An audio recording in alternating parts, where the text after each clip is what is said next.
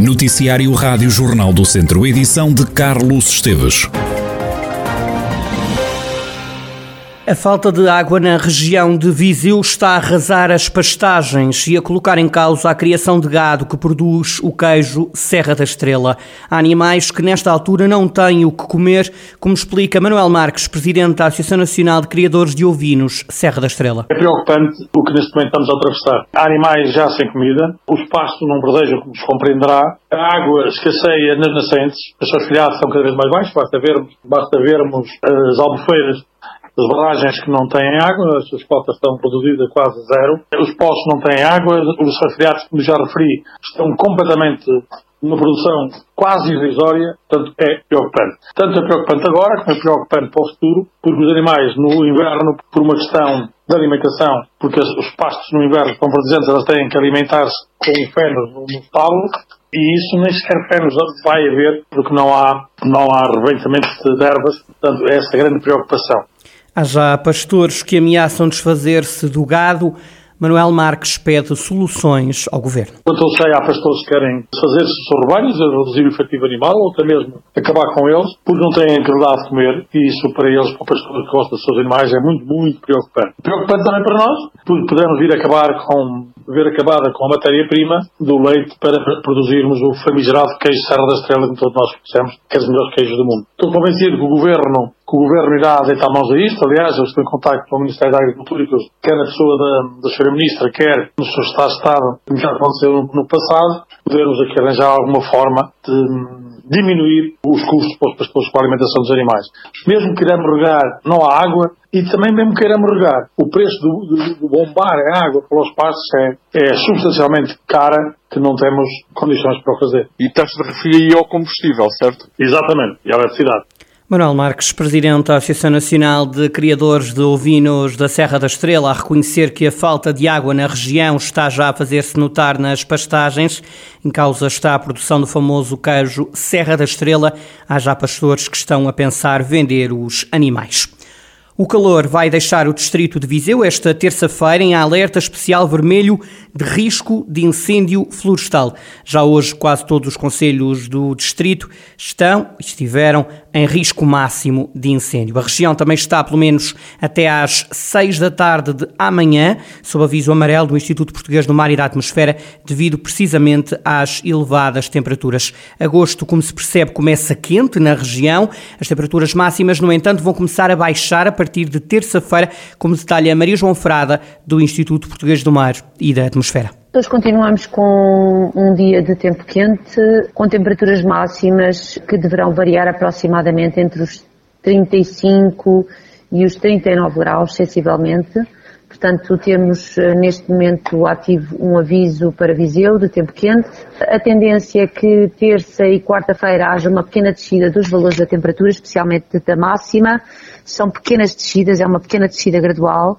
Uh, não é muito significativa, ainda assim uh, da ordem de, na totalidade, nos dois dias, da ordem de 2 a 4, 5 graus. A partir de quarta-feira, no distrito de Viseu, temos um tempo mais ameno, com as temperaturas máximas um pouco mais amenas, uh, a variar sensivelmente entre os 30 e os 35, 36 graus e, portanto, já uh, mais suportáveis. Também as noites vão ficar um pouco mais frescas a partir de quarta-feira. Relativamente às mínimas, teremos também uma pequena descida entre 2 e 3, 4 graus uh, no dia 3, portanto será a noite de 2 para 3 que terá uma descida. Temos uma ligeira, nessa noite, uma ligeira intensificação do vento a partir do final da tarde, dia 2, e que se vai manter durante o dia 3. Portanto, o vento do noroeste vai chegar uh, não só ao litoral, como estender-se um pouco para o interior, e é provável que chegue também ao distrito de Viseu, daí a descida dos valores da temperatura. As mínimas deverão rondar sensivelmente os 17 a 19 graus Maria João Frada, meteorologista do Instituto Português do Mar e da Atmosfera e as previsões do estado do tempo para esta semana.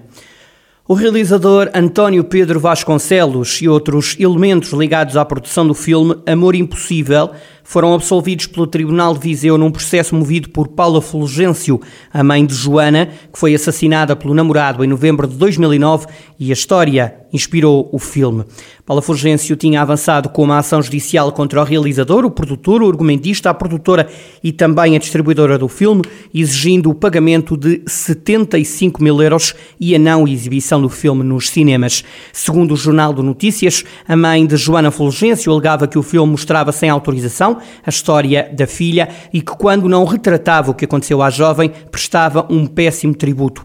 Tal situação invocou a mãe de Joana, causou-lhe transtorno e sofrimento. Em resposta, os réus alegaram que o filme não era um documentário nem uma biografia de Joana Fulgêncio, mas sim uma obra de ficção com a utilização de algumas situações públicas de casos reais. Já o juiz que analisou este caso no tribunal entendeu que as histórias são semelhantes na película e na realidade, havendo pontos de contacto entre ambos, sendo que as personagens até têm os segundos nomes do homicida e da vítima, mas também pontos divergentes, nomeadamente nas circunstâncias da morte. É que no filme o agressor mata a vítima com as próprias mãos e de frente, após esta lhe confessar infidelidades, enquanto que na vida real Joana foi morta com uma marreta depois de terminar a relação com o companheiro David Saldanha. Ora, o juiz considerou que o filme não ofende a memória da Joana, da Joana, da estudante assassinada há 13 anos, embora reconhecendo que Paulo Fulgêncio sofreu o que uma mãe nunca deveria sofrer. O magistrado considerou improcedente a ação apresentada e absolveu os réus, condenando Paulo Fulgêncio a pagar as custas do processo. Mónica Quintela, advogada da mãe de Joana, disse que não concorda com a sentença e vai avançar com o recurso para a relação de Coimbra. Joana Fulgêncio foi assassinada por David Saldanha a 18 de novembro de 2009, depois de a vítima ter acabado com a relação de ambos, que era marcada por discussões frequentes motivadas por ciúmes. Joana foi encontrada morta dentro de um carro atirado para uma ravina junto à barragem de Fagilde com um saco de plástico na cabeça. O homicida simulou um sequestro para se tentar livrar do crime e iludir as autoridades, mas acabou condenado a 18 anos de cadeia por homicídio qualificado. Hoje, David Saldanha continua preso. O Tribunal de Viseu condenou a 15 anos de prisão um homem de 44 anos que baleou a ex-companheira em Cambres, no Conselho de Lamego. Abílio de Oliveira foi condenado pelos crimes de homicídio qualificado na forma tentada, agravado pelo uso de arma de fogo, detenção de arma proibida, violência doméstica e ofensa à integridade física. Na decisão, o coletivo de juízes deu como provados todos os crimes apontados pela acusação. O caso remonta a maio do ano passado, quando a vítima foi atingida com três tiros, vindos de uma arma semiautomática. O homem disparou contra a ex-mulher após ela o ter expulso de casa, terminando com uma relação de 4 anos e do qual nasceu um bebê que hoje tem 20 meses. As discussões entre o casal eram frequentes, movido por ciúmes. Sabílio começou no verão de 2020 a controlar e a vigiar a companheira, que já estava grávida de 6 meses. Rosa chegou a ser agredida com um cabo de uma enxada nas costas e no ombro esquerdo. A vítima acabou nessa altura com a relação. Cerca de 10 meses depois aconteceu a tentativa de homicídio. É com o Santo Tirso que o Académico de Viseu vai fazer a estreia na primeira divisão de handball. Numa análise ao sorteio do campeonato, Rafael Ribeiro, o treinador do Académico, admite que jogando em casa o foco está em ganhar contra um adversário direto na luta pela manutenção. Se me perguntassem se eu teria preferências no que apadrinhar a nossa estreia na primeira divisão, uh, no que a clubes diz respeito, se calhar o Santirce não era, não era o primeiro nome a vir-me à cabeça mas só tem essa particularidade de ser o primeiro jogo e ser contra a equipa contra quem jogámos o ano passado uh, três vezes. Uh, mas, mas teríamos que jogar, temos que jogar com todos e temos, e, e, o facto de podermos começar em casa e sabermos que podemos começar com uma vitória, porque, porque é um adversário direto naquilo que são os objetivos. O treinador do Académico diz que não dá grande importância ao que ditou o sorteio e explica porquê. Olhei para o calendário e, e tenho a curiosidade de perceber contra quem é que íamos jogar a curiosidade de perceber onde é que acabamos e acabamos na luz. Mas tirando isso, não, não, não, grande importância, nós não vamos estar na melhor forma na, na primeira jornada. Portanto, tinha alguma preferência em apanhar logo uma equipa grande, porque à partida uh, as equipas grandes serão muito mais bem preparadas como é normal, se apanhássemos equipas que fossem já ali do meio da tabela e que se calhar vão ter os mesmos objetivos que nós, nós partíamos um bocadinho em desvantagem, porque vamos sofrer uma grande alteração no, no plantel e porque não estamos habituados a este, a este patamar. Quanto ao resto, tínhamos que jogar e tínhamos contra todos e temos, portanto, não, não, não, não, não retiro grandes ilações disso. O primeiro jogo em casa contra um grande é só em dezembro. Nessa altura, o Académico receberá o Benfica. Em cima da mesa está a possibilidade de o jogo ser realizado no Pavilhão Cidade de Viseu está marcado para dia 17, ou seja, é ali um período natalício e esperemos que tenhamos direito a uma prenda, mas, mas sim, dá aqui algum tempo, uh, tendo em conta que, que, é, um dos maiores, é um dos maiores clubes portugueses e do mundo e, e, conquistou a Liga Europeia época passada, por isso vamos ter aqui algum tempo a preparar e até mesmo a nível do, do local do jogo, que ainda não sabemos se, se nos jogos grandes faremos no fundo dele, se faremos noutro pavilhão, uh, dá-nos aqui algum tempo para, para preparar da melhor maneira um jogo que é, que é grande e, pronto, que acho que os vizinhos têm essa oportunidade, acho que devem aproveitar. Rafael Ribeiro, treinador do Académico de Viseu e a análise ao sorteio da primeira divisão. Os academistas começam o campeonato em casa contra o Santo Tirso, jogo agendado para 17 de setembro. A última jornada será na Luz, diante do Benfica. Os encarnados são também a primeira equipa grande a visitar Viseu, num jogo agendado para 17 de dezembro. Antes disso, o Académico jogará contra o Porto e contra o Sporting fora de casa. Leões e Dragões vêm até Viseu jogar na segunda volta do campeonato.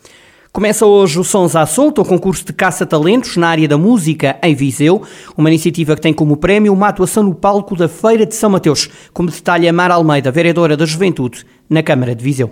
Nós temos dois grupos que vão concorrer, tanto os júniores, ou abaixo dos 18 anos, e os séniores, portanto até aos 35 anos. Haverá as eliminatórias e os vencedores serão dois vencedores de cada uma destas categorias. Um vencedor de cada uma destas categorias terá a oferta de um prémio monetário e também previmos que façam, eh, sejam os digamos, os protagonistas, pelo menos em termos da abertura, de um dos dias eh, da Feira de São Mateus. A Feira Franca vai começar na próxima quinta-feira, 4 de agosto. Quanto às provas, decorrem entre hoje e amanhã no Parque Aquilino Ribeiro.